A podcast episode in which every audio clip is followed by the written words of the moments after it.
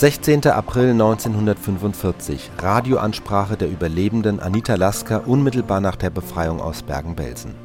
Anita Lasker-Wallfisch, die jetzt im Bundestag eine Rede zum Holocaust-Gedenktag hielt, war eine der ersten Menschen, die als 19-Jährige der Öffentlichkeit von den Verbrechen in den Konzentrationslagern berichteten. Bevor sie nach Bergen-Belsen gebracht wurde, gehörte sie dem Mädchenorchester von Auschwitz an.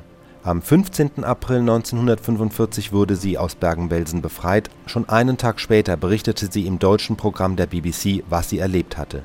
Nach dem Krieg wanderte sie nach Großbritannien aus, wo sie das English Chamber Orchestra gründete und heute noch lebt. Hier ihre historische Radioansprache. Hier spricht Anita Lasker, eine deutsche Jüdin. Ich befinde mich mit meiner Schwester seit drei Jahren in Haft. Ich bin politischer Häftling ich habe französischen Kriegsgefangenen über die Grenze verholfen. Zuerst wurden wir ins Gefängnis eingesperrt. Meine Schwester wurde zu dreieinhalb Jahren Zuchthaus, ich zu anderthalb Jahren Gefängnis verurteilt. Nach anderthalb Jahren brachte man uns beide in das furchtbarste Konzentrationslager Auschwitz. Ich möchte zuerst ein paar Worte über Auschwitz sagen. Die Auschwitzer Häftlinge, die wenigen, die geblieben sind, fürchten alle, dass die Welt nicht glauben wird, was dort geschehen ist. Dort hat man lebendige, gesunde Menschen lebend ins Feuer geworfen.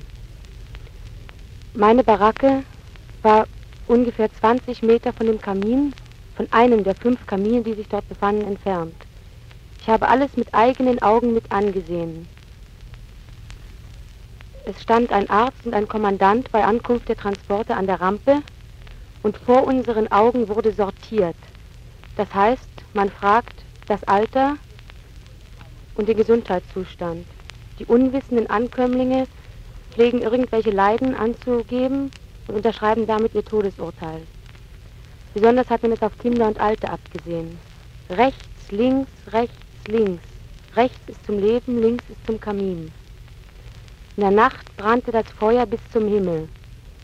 Kinder hat man lebendig hineingeworfen und aus Menschlichkeit pflegte man die anderen zu vergasen, das heißt zu betäuben. Wenn aber zu viel Arbeit war, pflegte man alle lebendig zu verbrennen. Die Schreie hörten wir bis in unsere Baracke. Dazu wurde immer Musik gemacht. Ich selbst befand mich in der Musikkapelle. Zu den furchtbarsten Dingen wurde Musik gemacht. Besondere Verdienste in Auschwitz um die Juden haben sich Maria Mandel, Margot Drechsel und der Kommandant Kramer, der auch in Bergen-Belsen Lagerkommandant war, erworben. Nach einem Jahr Aufenthalt in Auschwitz, meine Schwester und ich waren sehr krank und sind nur mit Mühe dem Tode entronnen, wurden wir nach Bergen-Belsen geschickt. Bergen-Belsen, was jetzt als das furchtbarste Konzentrationslager bezeichnet wird. Und es reicht bei weitem nicht an Auschwitz heran. In Bergen-Belsen gibt es keinen Kamin. Das heißt, das Elend wird nicht verbrannt, so wie es in Auschwitz war. Hier haben die Leute gehungert. Hier war Typhus, hier war Schmutz, Läuse, keine Hygiene, keine Ambulanz, keine Medikamente. 14 Tage blieben wir ohne Brot, Verpflegung war Rüben mit Wasser, ohne Salz. Endlich am 15. kam die Befreiung, die Befreiung, auf die wir drei Jahre lang gehofft haben. Noch können wir es nicht begreifen, noch glauben wir zu träumen.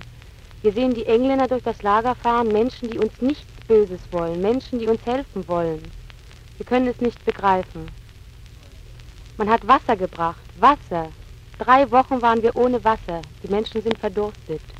Heute früh ist noch eine Kameradin von mir gestorben, angesichts der Befreiung.